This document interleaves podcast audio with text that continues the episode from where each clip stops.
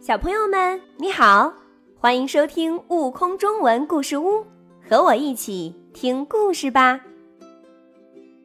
糖果店里的蚂蚁顾问，作者沙鹰。大树桩下住着一群黑蚂蚁。早晨，其他蚂蚁准备出门工作时，瘦瘦的安塔说：“我的力气太小了，扛着那些笨重的食物。”我的小腿就忍不住发抖。虽然今天的工作看起来有些多，大家还是一致同意把安塔留在家里。的确，他真的太瘦弱了。安塔靠在树桩上晒太阳。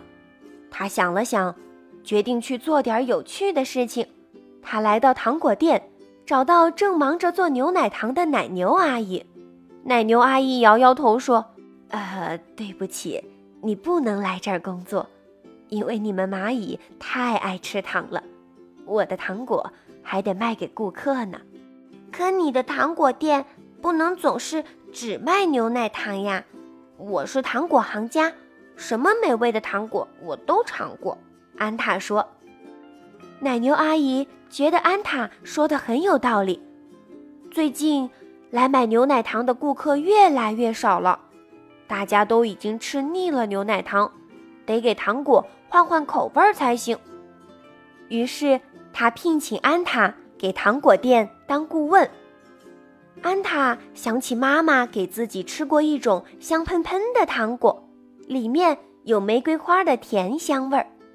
于是他把配方写给奶牛阿姨。花香糖果刚制作好。蝴蝶姑娘就飞来了，她被浓浓的花香给吸引住了。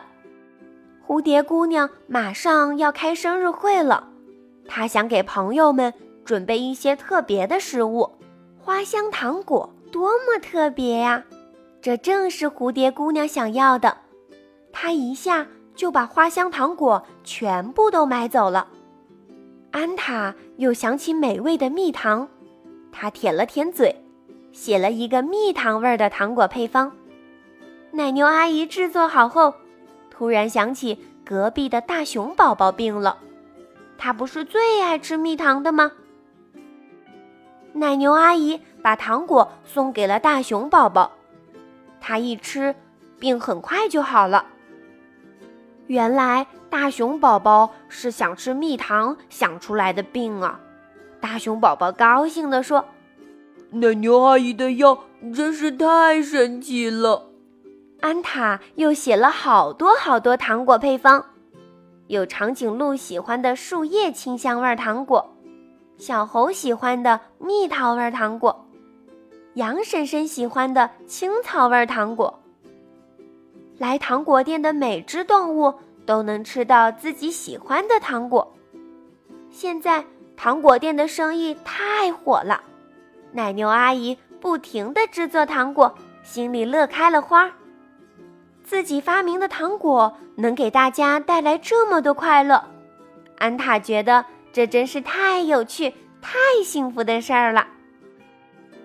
更多精彩有趣的故事，请关注订阅“悟空中文故事屋”账号，快来听故事吧。